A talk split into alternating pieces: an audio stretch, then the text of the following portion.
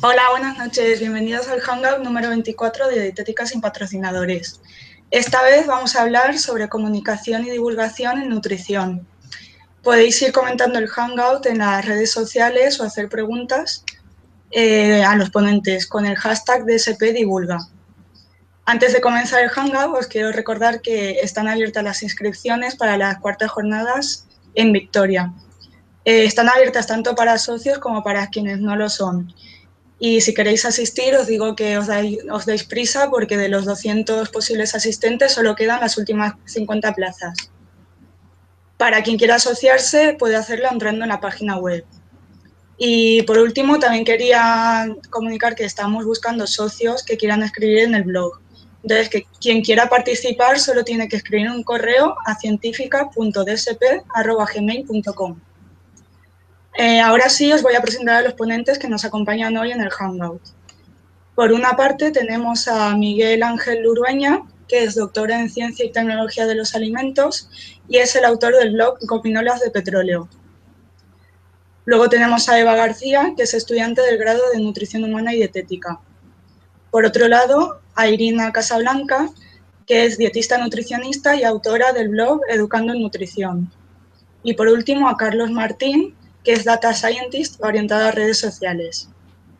Bueno, eh, va a comenzar hablándonos Miguel, que nos va a dar su opinión sobre qué es la divulgación y qué entendemos eh, por divulgación en nutrición concretamente. Y también eh, sobre quién debería divulgar en nutrición. Adelante, Miguel. Hola, buenas noches a todos. Muchas gracias por invitarme a este Hangout. Es un placer estar aquí con vosotros. A pesar de que yo no soy dietista, soy un intruso, luego hablaremos de ello, ¿no? El intrusismo en, divulgación sobre nutrición. Eh, en primer lugar, pues eh, podríamos hablar de empezar hablando sobre qué es la divulgación. Bueno, pues eh, tan sencillo como difundir conocimientos, conocimientos científicos, en este caso en materia de nutrición, a la sociedad.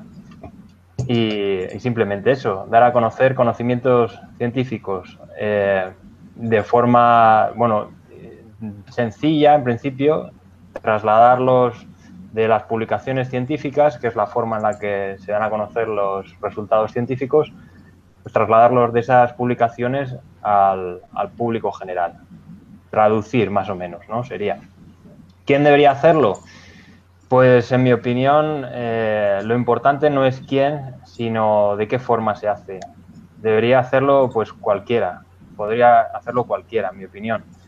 Eh, tenemos ejemplos de personas sin titulación específica en, materia de nutrición, por ejemplo, en este caso, que lo hacen muy bien. Por ejemplo, se me ocurre Luis Jiménez, autor del, blog Lo que dice la ciencia para adelgazar, que es licenciado en ciencias químicas tenemos eh, titulados que lo hacen muy bien también. El, mejor ejemplo es Aitor Sánchez, que bueno, pues eh, yo creo que es el paradigma de, divulgación en este momento, que está en televisión, en radio, publica libros y bueno, y lo hace muy bien.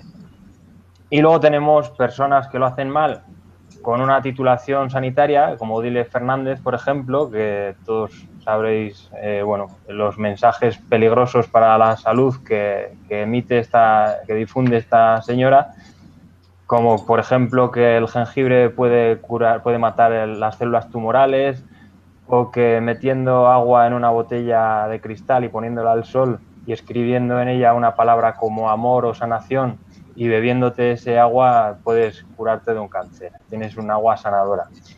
Y luego tenemos personas no tituladas que lo hacen muy mal también, que lamentablemente son la mayoría. Un ejemplo de ellos que se me ocurre, pues Patricia Pérez, una periodista que publica libros y que escribe en revistas y que dice auténticas barbaridades. No sé, bueno, conoceréis sus mensajes como que los días de viento perjudican al hígado y unas cosas que no tienen ningún sentido. Entonces, mm, bueno, para resumir, ¿quién debería hacerlo? Cualquiera, eh, siempre que se haga con rigor. Esa es, mi opinión. Muy bien, ¿alguna opinión más queréis dar sobre buenos divulgadores? Nutrición. Um, sí, a ver, yo, que, yo, quería dar un poco mi, mi opinión al respecto, si, si me deja Eva, perdón por interrumpir. Bueno, también lo mismo que, que dice Miguel Ángel, muchas gracias por, por, dejarme participar por primera vez como, como ponente, que para mí es una ilusión, desde luego. Uh, un poco la opinión que quería dar es, a ver, um, se, todos podemos pensar en ejemplos de buenos y de malos divulgadores, pero um, sí que tendríamos que pensar siempre mucho en cómo es el promedio. Es decir, el promedio de dietistas probablemente sea mejor divulgador que el promedio de gente que no es dietista. Y para mí el caso paradigmático siempre son lo, los periodistas de diarios de cabecera, ¿no? Todos hemos leído en el ABC, en La Vanguardia, en El País, en Medium, periódicos que leen un montón de gente, a divulgadores que, que, bueno, no son divulgadores realmente, son periodistas que les dicen que hablan de un tema y lo reproduzcan. Y quizá, aunque no, no diría que tienen que ser divulgadores titulados, quizás sí que debería ser para ese tipo de publicaciones um, gente que ha demostrado al menos tener algún tipo de idea.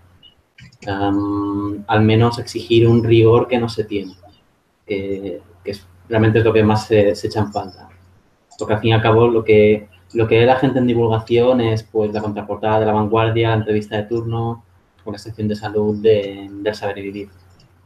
Ahí, ahí es donde tenemos que tener cuidado porque en Twitter y tal es gente un poco especializada y más crítica. Un poco eso es lo que quería decir. Vale, Eva, tu opinión sobre las divulgadoras en nutrición. Que buenas noches y gracias por dejarme venir. Simplemente que me gustaría que de estos perfiles que nos ha estado comentando Miguel, eh, pudiésemos analizar cuáles suponen mayor riesgo para la salud. O sea, ¿es que es peor que un dietista nutricionista mmm, divulgue mmm, mala ciencia o que una persona de a pie divulgue malas ciencias? Son que suponen un mayor riesgo para la salud. Claro, en este sentido eh, yo creo que es claramente lo más peligroso es el, caso de personas tituladas que lo hacen mal, porque bueno, abusan en principio de la falacia de autoridad, eh, se basan en su titulación o, ponen su titulación como aval de, de, lo que están diciendo, como por ejemplo pues el caso que he citado de, de Odile Fernández, muchas personas confían en ella simplemente porque es titulada en medicina y luego hay personas, bueno, y en este caso también, eh, pues da ideas buenas eh, y basadas en evidencias científicas, como puede ser come verduras, come frutas, mezcladas con otros mensajes erróneos y, y sin fundamento alguno. Esto me recuerda siempre al caso de Eduard Punset, que no tiene nada que ver con la nutrición, pero que, bueno, pues empezó haciendo buena divulgación en el programa Redes, y llevaba buenos científicos, premios Nobel y tal. Y al final acabó mezclando un poco pues buena divulgación con mala divulgación, con lo cual al final en el paquete de este, este paquete de buena divulgación te meten ahí unos intrusos y como la gente, el público ya confía en, el mensaje, ya confía en, en, en, el programa en este caso, pues es mucho más fácil que, que nos la cuelen, ¿no? Es más fácil, ya tenemos la, la, guardia baja y es mucho más fácil que, que llegue ese mensaje aunque no sea eh, riguroso. Por supuesto, vamos, en resumen lo que quiero decir es que es más peligroso este caso que, que en un caso de personas que no tienen nada que ver con, con, la ciencia. De hecho, en ese sentido, el caso paradigmático es el de el del doctor Pierre Ducan, ¿no? que aunque no fuera nutricionista, pues es sanitario todo lo que decía era como que estaba avalado por el hecho de tener un, un título de medicina. ¿no? Eso también, desde, desde, luego, con títulos peor siempre. ¿Y qué opinan si además esta divulgación va acompañada de conflictos de intereses? Pues habría que analizar quién, o sea, si es una institución o si es una persona, ¿vale? Tenemos, para mí tenemos dos tipos de, de conflictos de intereses principalmente el institucional, que surge como, digamos, resultado de, de, actividades que tienen las instituciones y las entidades unas con otras. Y claro, eh, a la hora de divulgar, nunca vas a hacer daño a esa otra institución. Y ahí ya tienes un conflicto de interés. Y luego los conflictos de intereses personales. en los que pues tus propios conflictos de interés, tus propios intereses personales, económicos, etcétera, eh, priman por delante de la calidad de, lo que vas a decir y de la ciencia. Mucha gente mm, no entiende que la, divulgación tiene que ser sencilla, tiene que ser una información útil. Sencilla, entendible, rigurosa y no, no se entiende. Entonces luego vemos en redes sociales, por ejemplo, o en la televisión, eh, personas que avalan productos, eh, asociaciones que retuitean, no sé si puedo decir ciertas marcas o algo, pero por ejemplo el Consejo General de Dietistas retuitea PAN cada día, eh, la Asociación de Enfermeros retuitea Interport, y bueno, son ciertas cosas, son ciertos mensajes que lanza la industria que quizás deberíamos tener un poco más de cuidado a la hora de retuitear, porque contestando a la pregunta que nos hacía Alex por redes, sí, yo creo que a la hora de tú hacer un retweet, sí que estás divulgando y te estás comprometiendo y estás mm, corroborando, digamos, estás, no sé, eres cómplice de ese mensaje a la hora que, de hacer el retweet. No sé vosotros qué pensáis. Bueno, hablo, mm, hablo yo ahora un poco, ¿vale? Lo primero, buenas noches, muchas gracias por invitarme. Y bueno, con lo que comentaba Eva y demás de pues eso, de que cuando estás haciendo un retweet, yo también considero muchas veces que es una forma de divulgar. Por eso, en ese sentido, lo que hablábamos al principio de quién debe divulgar en nutrición, pues quizá, mm, quizá cualquier persona esté divulgando en nutrición en el sentido de que hay gente que nos puede leer a uno a otro y, y, retuitear o compartir o ese mismo mensaje llevarlo a otro, a, otro ámbito y, hablar sobre ello. Entonces, creo que sí que lo del tema de compartir y demás, hay que tener mucho cuidado porque hay que saber quién hay detrás de los, de los mensajes, es lo que hablábamos al principio. No es tanto quién como el que se esté hablando y el que se esté, se esté compartiendo. Y entonces hay que saber, pues eso, quién está detrás, los conflictos de interés, que yo creo que por ética un poco deberíamos un poco todos decir un poco nuestros conflictos, conflictos de interés. Y, no sé, creo que, sí que sería interesante, pues eso, hablar un poco de qué, qué conflicto de interés tenemos cada uno para saber que si estamos hablando de, pues eso, el pan, pan cada día, quién hay detrás de eso, sí, a ver si eso de verdad puede ser fiable o no, o esa información no es tan fiable. Bueno, una cosa que hace muy bien Dietética sin patrocinadores es que a la hora de, las candidaturas de los ponentes para, para la jornada sí que se piden los conflictos de interés que tiene cada uno y si puede estar cercada la ponencia y si tienen pueden recibir algún beneficio económico. Ojalá en todos los congresos de médicos, de bueno, de simplemente de profesionales sanitarios se pidieran estas cosas porque estamos mucho más sesgados de los que creemos. ¿eh? O sea, los visitadores médicos en farmacias, en todos lados. Vale, comentabas antes, Irina, que cualquiera puede divulgar en nutrición. Nos preguntaban en redes si eso se consideraría intrusismo, el divulgar en nutrición una persona que no sea nutricionista. ¿Qué opináis al respecto? ¿Creéis que es intrusismo o, o no? A ver, yo, por ejemplo, que es la, que ha hablado última, yo es, lo que comento, más que quien divulgue, sí que es cierto que debería tener un poco de conocimiento en el tema y que cuando divulgue algo sepa que de verdad es fiable o que es de una fuente fiable, pero no es tanto el quién como el qué se está divulgando o qué se está diciendo, en mi opinión. ¿Alguien más quiere opinar sobre esto? Bueno, en mi, opinión, pues ya he dicho antes eh, que creo que cualquiera podría hacerlo siempre que se haga pues de forma rigurosa. Y he citado el ejemplo de Luis Jiménez y sobre todo también siendo prudente. Pues en el caso de Luis o en mi caso, que no soy dietista, pues a veces divulgamos sobre nutrición y bueno, lo que hacemos es eh, comentar artículos o estudios y sobre todo ser prudentes, no lanzar recomendaciones a la población, por ejemplo, cosas de este estilo. A ver, yo creo que realmente cualquiera divulga nutrición, ¿vale? Mi madre divulga. Mi madre me dice que cómo tengo que comer y que no sea tal y que no haga esto. Cualquier persona tiene, o sea, quizás no tiene la verdad, pero sí que sí que lo hace, sí que divulga. Vuestras abuelas os lo decían, comete, no sé, las lentejas que tienen hierro, ¿sabes? Cualquier cosa. O sea, estamos expuestos a esa información. Lo que tenemos que saber analizarla y saber intentarle dar a, la población herramientas eh, para que sepan diferenciar el mensaje. Este es un buen mensaje, esta persona tiene criterio, no tiene criterio. Creo que es lo que deberíamos pasar. ¿Cómo creéis que se podría hacer esa diferenciación de conocer los buenos divulgadores? ¿Qué opináis?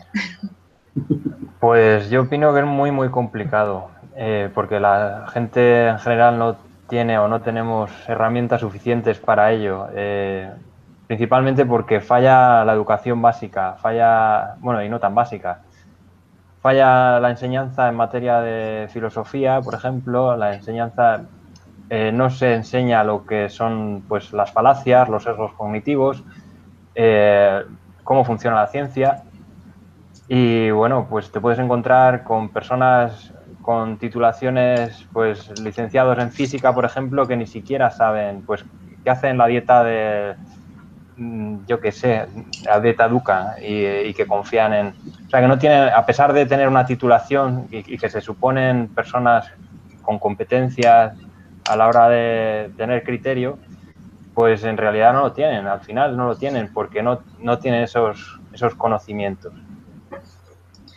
Vale, ¿y pensáis que se está divulgando bien en nutrición por parte de las instituciones y por parte de individuos, em, pues eso, que sean dietistas, nutricionistas o, profesionales de la salud?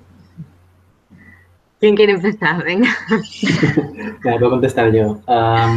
en primer lugar, habría que decir qué consideraríamos que es divulgar bien y qué es divulgar mal. ¿no? Si, si estamos pensando en salud, divulgar bien es que el mensaje que estás enviando sirve de un modo positivo a la población en su salud. Es decir, tiene que ser algo que se lo pueda contar a alguien y que si me hace caso, su salud vaya a mejorar. Mm, ¿Eso ocurre en la realidad? Mi opinión es que no, que normalmente es cuando se divulga, se divulga mucho menos sobre patrones alimentarios y más sobre un alimento específico o un nutriente específico, que eso se hace mucho en plan, este día toca el pan, al día siguiente el arroz, al día siguiente la carne y al día siguiente la soja. Mucho más que hablar de, de los hábitos, ¿no? De, bueno, lo que se ha visto que funciona más, que es menos, menos cosas específicas y más el patrón genérico. Y yo eso no veo que se haga tanto desde los de las instituciones. Igual se dice 5 euros al día, pero hay mucho más que 5 euros al día, ¿no? Aunque aunque eso luego pueda repercutir positivamente, falta mucho más. Yo creo que no, se da la visión general que se debería dar desde ningún lado. Yo estoy de acuerdo. Y sobre todo con el tema de las entidades. Entidades médicas, farmacéuticas, de dietistas, mm, da lo mismo. Concretamente, los colegios y asociaciones profesionales de dietistas sí que se, se centra mucho en el autobombo, en nuestras actividades, nuestra información, nuestra formación. Si eres colegiado, entra por aquí, que está nuestra web, ven a mirarlo, pero realmente no divulgan a la población general, no se están centrando en, la población general. Simplemente retuitean alguna vez a cinco al día y como decías, que eso no es suficiente. Hay miles de blogs, miles, eh, tanto de dietistas nutricionistas españoles como no, que sacan muchísima información, información que es de calidad. Quizás esos colegios y esas asociaciones deberían prestarle un poquito de atención a esos colegiados o a esas personas que son de su profesión y darles algo de visibilidad, porque realmente mm, no se está consiguiendo. Es mucho más fácil que eh, cuando yo busco algo acuda a un colegio profesional y me lea algo que tenga que estar, que estar filtrando profesionales, pues este sí, pues este no, pues este sí, pues este no si sé que es una cuenta de Twitter oficial o si es la presidencia de tal o la vicesecretaría de tal, pues es mucho más fácil llegar a la información verdadera, digamos, correcta. O, ¿No? ¿Qué os parece? Yo, o sea, yo estoy totalmente de acuerdo con Carlos y con Eva y aparte añadiría eso, lo que comentaba Eva al principio. Yo creo que al final con la divulgación a quien pretendemos llegar es al público general y muchas veces nos estamos equivocando y estamos divulgando de tal forma que llegamos a compañeros, a profesionales y a gente que está interesada en nutrición. Pero es que eso, o sea, al final la divulgación llega a nuestras madres, a nuestros hermanos, a nuestros novios, no sé. Y, ahí yo creo que juega un papel bastante importante la forma de, pues ya no solo el contenido, que por supuesto hay que tirar más, hay que comer sano, por ejemplo, y no eh, tal nutriente es bueno para curar yo no sé qué. Mm, y aparte de eso es eso, la forma en la que damos el mensaje. Yo creo que deberíamos utilizar muchas veces un lenguaje bastante más, más ameno, bastante, que lo entienda un poco todo el mundo. Y, bueno, las vías por las que llegan a nosotros, obviamente lo suyo sería televisión, que es donde más población general puede, puede vernos y demás pero incluso en redes sociales y demás, mm, yo creo que lo típico de poner un, un, enlace y un comentario sobre ese enlace a un artículo científico, no sé, yo personalmente a mí hay veces que incluso eso me da pereza leérmelo, entonces no me quiero ni imaginar al resto de la gente. Entonces un poco en la forma también deberíamos fijarnos y, y ver cómo estamos divulgando en ese sentido, en la forma, aparte de en el contenido. Sí, eso es lo que iba a decir yo también, que a veces falla el canal, el canal por el que emitimos el mensaje. Decíais que hay miles de blogs sobre nutrición, sí, hay miles de blogs, pero es que todos esos miles de blogs igual llegan como mucho a 100.000 personas, o bueno, por decir una cifra. Y ponemos un miércoles por la noche la tele y un programa en el que se dicen barbaridades sobre nutrición llega a 3 millones de personas fácilmente.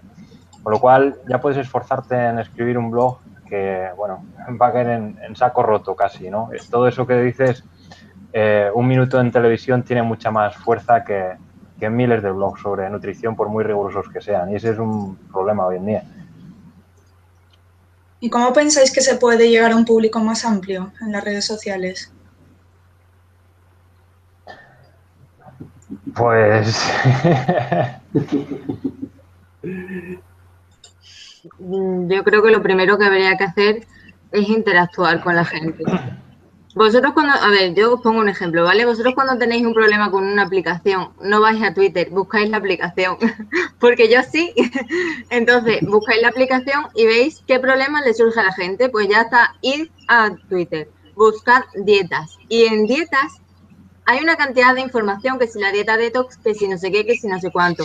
Contestar a esas personas, decirles que esas personas, decirle a esas personas que esas dietas no son las adecuadas, decirles que tienen que buscar un profesional, no sé. Mm, yo lo haría así, porque si en, a televisión no podemos llegar, bueno, no sé. Por ejemplo, hay compañeros que, quieren dar charlas en, en bares y tal. ¿Por qué no hacéis una primera toma de contacto gratis con la gente. Eh, con al ayuntamiento que ponga un espacio, que hacéis una charla de divulgación o, no sé. ¿No? Sería una forma de intentar llegar por redes. Pues Carlos, mm, ¿tú qué crees? ¿Compramos seguidores o no compramos seguidores? pues a ver, a veces pueden servir, desde luego.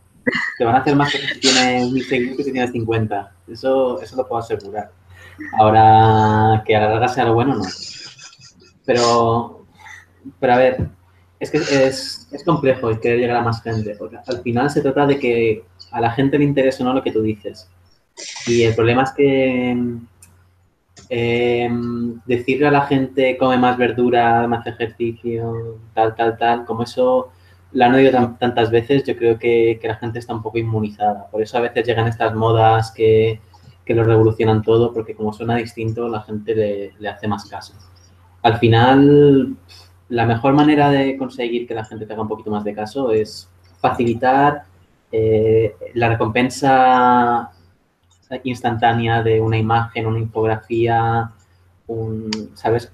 Algo que te dé mucha información en muy poco tiempo, que en general es una imagen o es un vídeo corto. O sea, si, si se quiere mejorar y llegar más a, gente en general, a población general, sería quizá menos artículos de 3.000 palabras y más imágenes cortas.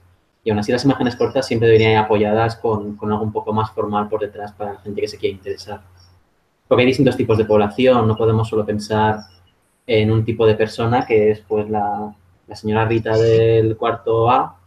A la señora Rita del cuarto A igual le interesará lo que ponga en el periódico, a su hija le interesará lo que haya en, en el Instagram y a otra persona lo que haya en YouTube y a otro lo que está en Twitter. Hay, que variar el mensaje. Por suerte somos mucha gente que divulgamos y todos podemos divulgar de una manera diferente. Hay espacio para todos, para que todos lo oigan. Sí, yo estoy de acuerdo contigo. A mí, eh, bueno, si conocéis mi blog, yo escribo artículos no de 2.000, sino de 5.000 palabras o más. y, hombre, no todo el mundo los lee. Yo soy consciente de eso. Soy consciente de, de que un artículo de 1.000 palabras sería mucho más leído que uno de 5.000. Pero a mí me gusta hacer, bueno, eh, ofrecer información de forma exhaustiva y, y, bueno, yo es lo que escribo, lo que me gustaría leer. Por supuesto, no todo el público es igual, lo que dices, pues hay personas que lo que quieren es una foto en Twitter o una infografía en Twitter o un vídeo de cinco minutos en YouTube o cosas así. Y bueno, pues cada uno tiene su estilo y cada uno llega a un público diferente. Eh, yo personalmente estoy un poco cansado de, estos artículos pues eso, que parecen como chupitos, ¿no? De información, eh, disparos, eh, cosa información muy rápida e impactante y que al final, pues no dice gran cosa y no es muy rigurosa en general, digo. Eh, también es verdad que se hace bien, pues dando esas, pues con una infografía se puede hacer muy bien y llegar a mucha gente y eso despierta curiosidad en las personas y, buscan a raíz de eso les, les lleva a buscar más información a veces bueno, son diferentes estilos, cada uno tiene el suyo y, y, yo creo que todos son válidos, siempre que se hagan bien. Y es que hay una cosa que habéis dicho en la que no, no estoy 100% de acuerdo, y es que la divulgación no creo que tenga que ser solo para la población más general, ¿no? Es decir, hay, hay distintos tipos de divulgación, ¿no? A veces quieres divulgar a, a, la señora Rita del cuarto A, pero a veces quieres divulgar a un químico licenciado en cristalografía. Uh -huh. Ese tipo de divulgación no es la misma el, y la manera de impactar de cada persona no es la misma. Y a veces también quieres divulgar a pares, ¿no? Que eso, una cosa, que, por ejemplo, que hace muy bien Lucía de Dime que come, Lucía Martínez, ella divulga mucho para otros nutricionistas sobre temas de, de dietas vegetarianas y ella eso lo ha hecho muy bien, ha convencido a mucha gente que pensaba que si, si no comías carne uh, una vez por semana igual te pasaba algo y han pasado a empezar a apoyar este tipo de dieta. ¿no? O sea, no creo que todo sea siempre divulgar para, para la población general, hay mucho más que eso. ¿no? Es limitarse, si es lo que queremos hacer ese tipo de divulgación. Sí, sí, estoy de acuerdo. ¿Sí? Sí, no, estoy de acuerdo. Sí, hay diferentes tipos de divulgación para diferentes, enfocada, bueno, a diferentes tipos de público, sí, sí. Vale. Nos están preguntando por Twitter que, qué vías de divulgación recomendaríais además de blogs y de Twitter. Todas. Todas. Sí, no. Lo que, lo que más éxito tiene ahora mismo es Facebook. Facebook lo parte mucho. Instagram para cosas cortas y mini vídeos también está muy bien. Y los foros para gente que está muy, muy metida, se mete mucho en foros. Hay muchos foros de gente que busca adelgazar y cosas por el estilo que, que hay poca gente que sepa realmente del tema que esté por ahí divulgando. Siempre hay algún gurú que habla de calorías, como mucho, y otro que habla de, de bajas en hidratos, pero no, no hay gente que sepa realmente por ahí. Yo, yo diría esas vías. Facebook, Instagram y foros ahora mismo es más potente que Twitter. De hecho, Twitter es para pares, es para otros nutricionistas. ¿Y qué opinas de Vimeo y de Pinterest? Porque Pinterest... las informaciones en Pinterest funcionan bastante bien. Mm,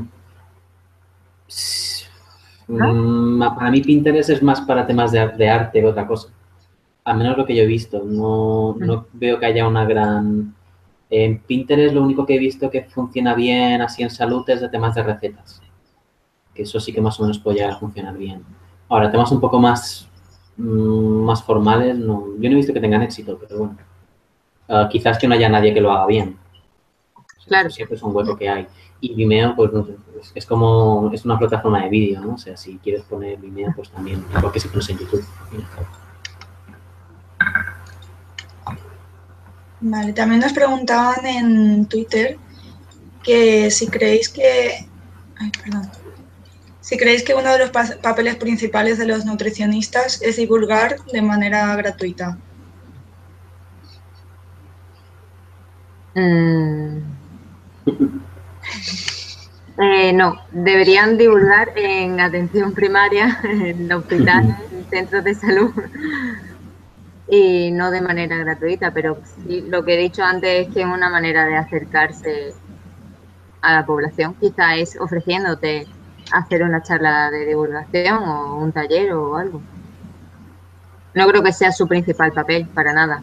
O sea, sí que tiene que dar ejemplo día a día, en la compra, eh, realizando ejercicio, tal. Pero yo, por ejemplo, sí que creo que eso es divulgar de manera gratuita. Esa parte. Pero es más dar ejemplo, ¿sabes? Y con lo que vas divulgando, ¿no? Porque no tendría sentido que... otro día dijeron en redes que, bueno, eh, promover en redes sociales el vegetarianismo y luego estar comiendo todos los días carne, pues es una incongruencia total.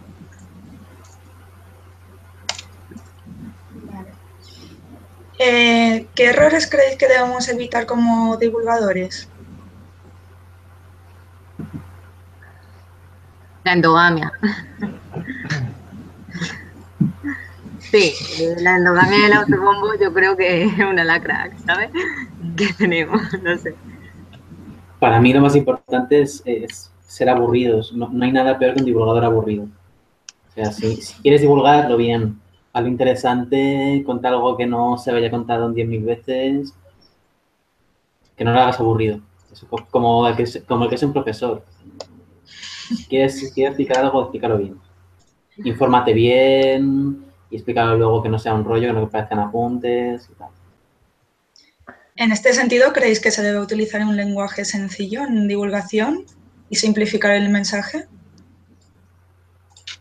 A ver, yo, yo personalmente lo que comentaba antes, creo que en, cierta medida sí, básicamente porque es lo que comentábamos antes, cada uno divulga, no todo, todo el público va a ser un público a lo mejor que, pues no sé, con unos conocimientos más básicos y demás pero sí que es cierto que mm, al final en estos canales vamos a llegar a todo el mundo, o sea, no sabemos a quién estamos llegando. Entonces, quizás si el mensaje tiene un lenguaje un poco más sencillo, lo podemos entender todos.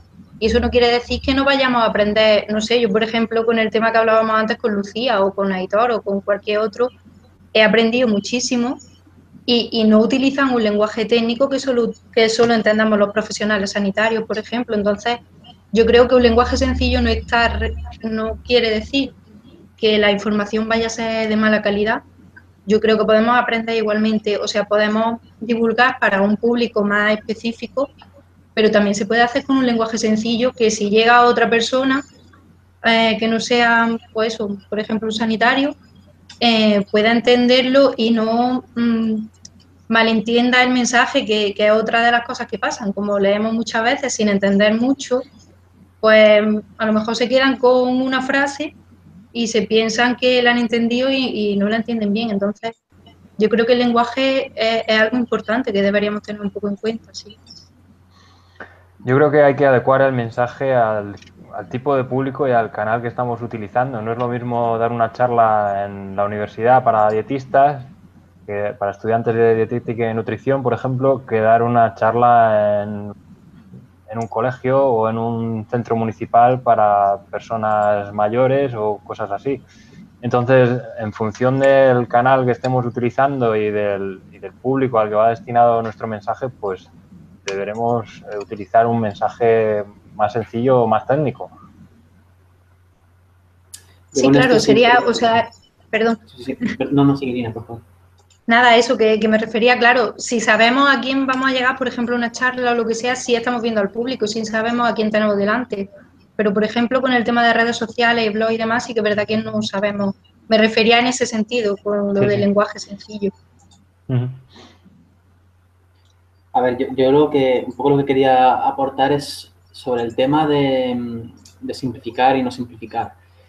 A veces es verdad que algunos dibujadores lo hacen muy bien a simplificar algo que es complejo, pero a veces creo que en, general mi impresión es que se simplifica demasiado, dando la falsa impresión a, los, a la gente de que hay cosas que son más sencillas de lo que son, ¿no? De que hay una sola respuesta que explique un tema muy complejo.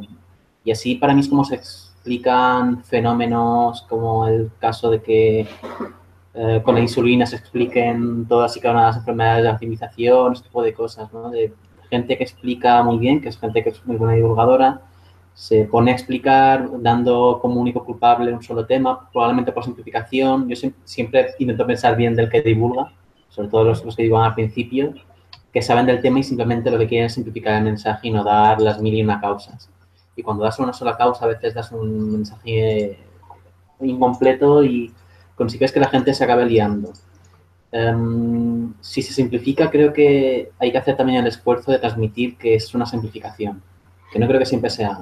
Y puedo simplificar el mensaje, pero dejando claro que hay mucho más, ¿no? Que tú solo estás enseñando la patita, pero que hay todo animal detrás con fauces y, garras que, te matas si no vas con cuidado, eh, hay, que, hay que explicar las cosas bien y contextualizarlas bien. Para simplificar. También nos preguntaban que cómo podemos gestionar la avalancha abrumadora de información en los medios. ¿Cómo podemos seleccionar aquella información que, pueda ser de nuestro interés? Información hay mucha en todas las redes. ¿Cómo daríais algún truco? Analizando primero el mensaje que se lanza. O sea, ¿es una burrada lo que está diciendo? Yo creo que eso sí que se puede identificar bastante bien. Eh, por ejemplo, gente que sale en medios de comunicación, en televisión, en, radio y tal. Bueno, pues esas personas también sabemos quiénes son y podemos hacer una búsqueda de, de, si son profesionales o no son profesionales. Esa avalancha podemos empezar a disminuir el número de, de, información que tenemos, de mensajes que tenemos al alcance. No ser críticos con, lo que se está diciendo, buscar otra opinión, buscar una posición completamente contraria y, ya decidir. Y si no, pues busca un profesional. Siempre esto es como la cadena ¿no? de las seis personas que conocen a Obama. Siempre va a haber seis personas que conozcan a un dietista nutricionista al final, o a un, a un físico o a un informático o lo que sea, ¿no? Pregunta. Yo creo que es muy complicado, porque por lo que os decía antes, porque no existen conocimientos básicos para saber analizar la información, para ser, para adquirir eh, pensamiento crítico, para tener criterio no se tienen, en este caso que hablamos de nutrición, no se tienen conocimientos básicos sobre nutrición como para saber, para el público general me refiero, si lo que se dice es una barbaridad o no. Hay, por ejemplo, personas eh, que se hacen llamar dietistas o expertos en nutrición que recomiendan la dieta del, del vino y el jamón. Y claro, tú oyes eso y dices, mira qué bien, la dieta del vino y el jamón. Y a nadie le suena raro porque bueno, porque no tienen ni conocimientos ni forma de, analizar esa información. Si lo dice un dietista será verdad, o alguien que se dice experto será verdad. Entonces es muy, muy complicado. Es complicado. Sí, yo también lo que diría, un poco recuperando lo que había dicho antes, es que si parece demasiado fácil lo que dicen, probablemente esté erróneo. si es demasiado fácil, no será verdad. Yo creo que esa es la regla. Sí, sí, perdón. Yo creo que esa es la regla básica. Si, algo parece demasiado bueno como para ser verdad, probablemente es que no lo sea. Pregunta también que qué podemos hacer los estudiantes de nutrición para divulgar.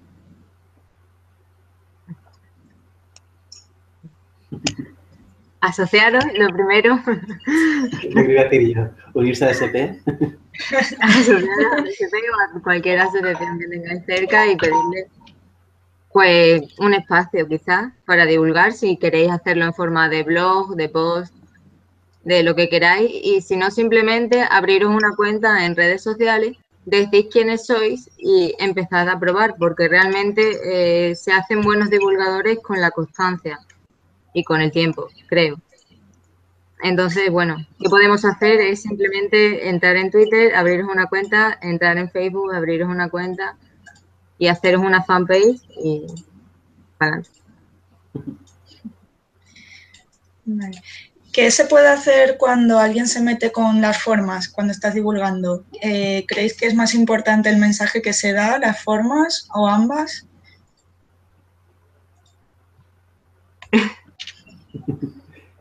Hombre, las formas son importantes, desde luego, ¿no? Em, si transmites un mensaje, por muy correcto que sea, y lo dices en plan macarrilla kinky de los 80, pues parecerá menos erróneo, que sea una falacia de autoridad. Eso también funciona y, a veces hay que, hay que cuidarse, ¿no? Igual que si, si tú das un mensaje de nutrición que es súper correcto, pero pones mm, faltas de ortografía garrafales, la gente no te hará caso. O sea, las, las formas son hasta cierto punto importantes. Es verdad que en un mundo ideal lo importante es el contenido, pero las formas un poco hay que cuidarlas. Si te atacan por, y si te atacan por las formas en plan que eres muy machacón y tal, pues o, o sea, o piensas en cómo estás diciendo las cosas y eres consecuente, en plan, mira, si, si quiero ser un poco machacón, ¿no? Hay gente que es machacona y no pasa nada. Pero hay que ser consecuente, es decir, hay, si eres machacón hay que ser consciente de que lo eres. Y si no, pues si no eres consciente de que lo eres, pues haz un poco de revisión personal y, y mira de cambiarlo. Bien. Otra pregunta que nos hacen es, uno de los objetivos básicos de la divulgación podría eh, ser aportar material para que las personas sensibilizadas transmitan.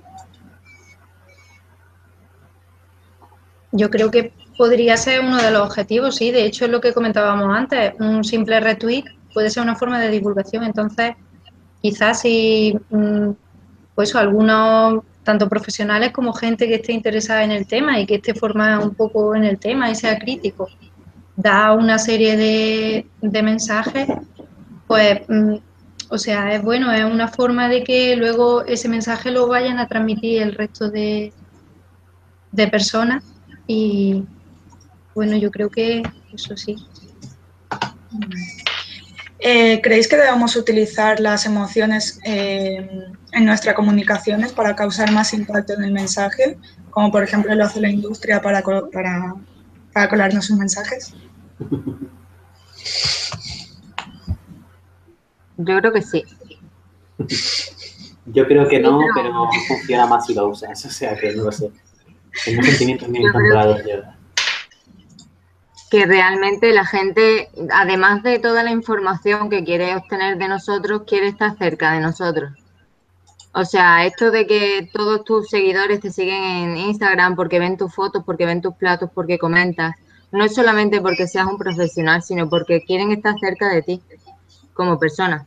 Porque las personas tienden a relacionarse y tienden a establecer vínculos. No es todo profesional, mm, cliente, paciente tenemos que entender que, la gente quiere que interactuemos con ellos y, que les gusta y que expresemos nuestros sentimientos. Em, Carlos, tú, por ejemplo, conoces herramientas o índices que nos ayudan a saber si una persona está divulgando bien o no. Por ejemplo, ¿nos puedes contar qué es el engagement? El engagement. Eh, el engagement lo que te dice es, a ver, es una medida que te da cómo de cercana se encuentra la gente que te está siguiendo a ti. Es decir, si me está siguiendo mi persona, si interacciona mucho conmigo, tendré un engagement más alto que si interacciona un poco. Por ejemplo, un engagement típico, a ver, un engagement típico que tendríamos en Facebook sería de 0,05%. ¿no? Eso significa que tienes un 0,05% de interacciones por cada persona que te está viendo eso sería algo, más o menos en promedio, pero luego ah, gente que está muy cercana a un divulgador, como podría ser el caso de, de Hitor, Hitor Sánchez de Mi Dieta Cogea, tiene un engagement que creo que era del 2%, no sé por el estilo. Es decir, ah, cuanto más cercana es la gente, mayor es. Mm, es una medida más o menos, no tanto de cómo de buen divulgador eres, sino de cómo de correcto es el público al que estás tratando de impactar y con el que te estás relacionando. No sé ¿Cómo se puede medir ese valor? hay, páginas, hay páginas públicas para hacerlo en, Twitter Analytics creo que te lo daba y Facebook Insights también. Si se puede utilizar unas herramientas externas, como por ejemplo Fanpage Karma, es, se escribe fan, P-A-G-E, karma, como con K, .com, y, y, ahí podéis mirarlo y tener un poquito más de analítica, que está muy bien. Vale. Y si no, HotSuite. Dice que cuesta como 10 euros al mes. No me pagan, ¿eh? Que conste. También nos decían por Twitter que si no creéis que están muy saturadas las redes sociales de Nutriz divulgando eh, lo mismo. ¿Qué opináis? Yo creo que, a ver, está, está, estamos en una burbuja en la que nos vemos todos siempre los mismos y parece que el, mensaje rebota entre nosotros. Pero no creo que esté saturado, lo que pasa es que estamos muy endogámicos, como decía antes Evo. Eso creo yo también, lo decíais antes, que hay mucha endogamia. Yo, por ejemplo, doy cursos para público general sobre alimentos en general, sobre alimentación o sobre nutrición específicamente. Y les pregunto sobre noticias, por ejemplo, de brotes de salmonelosis y cosas así, que para mí me parece que son muy famosos y que están todos los días pues yo qué sé, un brote de norovirus que hubo el año pasado por consumo de agua mineral, no sé si lo conocéis, que afectó a más de 4.000 personas en Cataluña. Y para mí eso fue una notición por lo grave, por lo importante de la noticia. Y le preguntas al público general y ni siquiera se enteró. Quiero decir, cuando hablamos sobre estos temas, pues los que nos dedicamos a ello, parece que, bueno, que todo el mundo habla de ello, pero en realidad, pues hay una, tenemos nuestra propia cámara de eco, eh, nos relacionamos todos con eh, unos con otros, eh, hay mucha endogamia y al final no salimos de ahí o, nos cuesta salir de ahí. Bien, y por último, ¿qué pensáis sobre la divulgación científica? ¿Poner un enlace en PubMed? ¿Creéis que es el camino que estamos buscando? Yo creo que no, ¿eh? Vaya, si te diriges a profesionales sanitarios o mm, profesionales eh, dietistas, nutricionistas, compañeros y tal, que quieres comentarles algo, quizás sí. Pero bueno, para eso quizás mm, eh, puedes utilizar un post en Facebook o en un blog y explicar un poco más tu opinión de una manera un poco más extensa. No simplemente me leo el abstract eh, publico y digo que todos los vegetarianos tienen déficit de zinc y van a tener problemas mentales. ¿Sabes? Eso no es divulgar. Mm, lo diga quien lo diga. Yo, con esto, de hecho, opino al contrario. Si, eh, no, no al contrario, sino que depende a quién, de a quién estés hablando.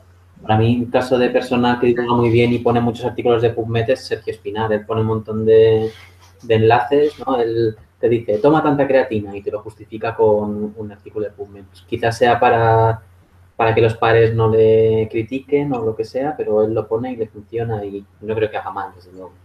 Son estilos de divulgación. Mm, hay quien es más formal y hay quien, es menos. Hombre, aquí se podría caer en el cherry picking, que es seleccionar los, que no digo que, que lo haga esta persona, pero sí lo hacen muchas otras el seleccionar los artículos que coinciden con lo que queremos transmitir y olvidar, obviar los otros. nos preguntan también cuántas visitas diarias o mensuales serían necesarias para considerar un blog con buen poder divulgativo. Um, hombre, depende de qué es buen poder divulgativo más de 10.000 visitas estaría bien. 1.000 estaría ya decente. Diría yo, ¿eh? poniendo números un poco en general. Vale. Pero en resumen, cuanto más mejor. Una cosita, estoy viendo aquí en el, en el chat en directo que dice Leticia Álvarez que tenemos nula o muy poca formación sobre comunicación. ¿Creéis que es así? Yo creo que sí y animo a que se vengan a la mesa redonda que tenemos en DSP en las jornadas en Vitoria por la tarde, a las que consideren que tienen poca formación en comunicación. ¿Vosotros qué pensáis? yo creo que sí, que no se nos enseña a, comunicar en ningún sitio, bueno, ni a ser críticos ni nada, como decía Miguel Ángel antes. Es verdad que, no sé, como tantas otras cosas en profesionales sanitarios, cogea tantísimo la, la, la formación que se nos da en la carrera, pues yo creo que estaría bien meter algo de, cómo transmitir el mensaje, ya no solo, por ejemplo, hablo ahora de los nutricionistas, ¿vale? Ya no solo a la hora de divulgar, sino transmitir el mensaje a los pacientes o a, la gente que nos rodea, porque muchas veces no sabemos transmitir esa información. Yo creo que sí sería interesante que nos enseñasen. Sí, yo creo que esto es algo que ocurre no solo en nutrición, sino en todas las carreras. En general no se enseña, por ejemplo, a hablar en público, a exponer trabajos en público. Hombre, ahora igual cada vez más con los cambios de, planes de estudios. Pero tradicionalmente en España no se ha enseñado o no se ha practicado en, la educación el, esto, el hablar en público, el exponer resultados o trabajos que no solo sirve para divulgar, sino también, bueno, a la hora de tener una reunión de trabajo, por ejemplo, y quieres dar tu punto de vista y a veces te ves sin herramientas para hacerlo porque no lo has hecho nunca o no te lo han enseñado.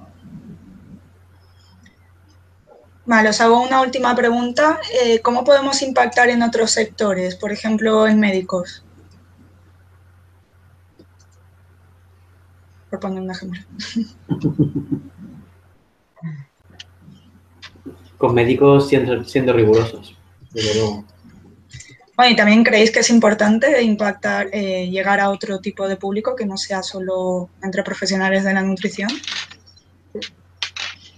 Sí, tenemos que abrirnos ese espacio entre médicos endocrinos que lo saben todo sobre nutrición y bueno, también habría que enseñarles que, que tenemos nuestro, nuestra propia ciencia, que es la ciencia de la nutrición, y que somos profesionales, que nos vamos a dedicar a ello. ¿Cómo hacerlo? Hablando con ellos, interactuar con ellos. Yo creo que siempre si vas con buenas formas, en plan, eh, sé humilde, no seas, no pongas ninguna barbaridad al comunicarte con esa persona para establecer una primera toma de contacto, no creo que nadie vaya a ser reacio a contestarte ni, ni a criticarte de buenas a primeras. Bien, como ya vamos llegando al final de la hora, si queréis dejar un último mensaje de resumen cada uno, eh, bueno, empezamos por, Carlos, por ejemplo. Vale, no, habéis dejado tiempo a pensar. Ah, no, a ver, para mí el, el, mensaje es sobre todo que si queréis divulgar es porque tenéis que hacerlo. Es decir, si quieres, en el caso de divulgación, tienes. Porque significa que te gusta el tema y si quieres hacerlo, intenta hacerlo lo mejor posible para, para alcanzar a cuanta más gente mejor. Y, y, aunque no sea a veces cuestión de cantidad, también es cuestión de calidad. Divulgar también es contarle a tu madre que ha de comer más verduras o a tu padre que haga un poco más de ejercicio. Y la divulgación está por todo. Que, que vamos, que si os gusta, hacedlo, no lo dudéis. Eva.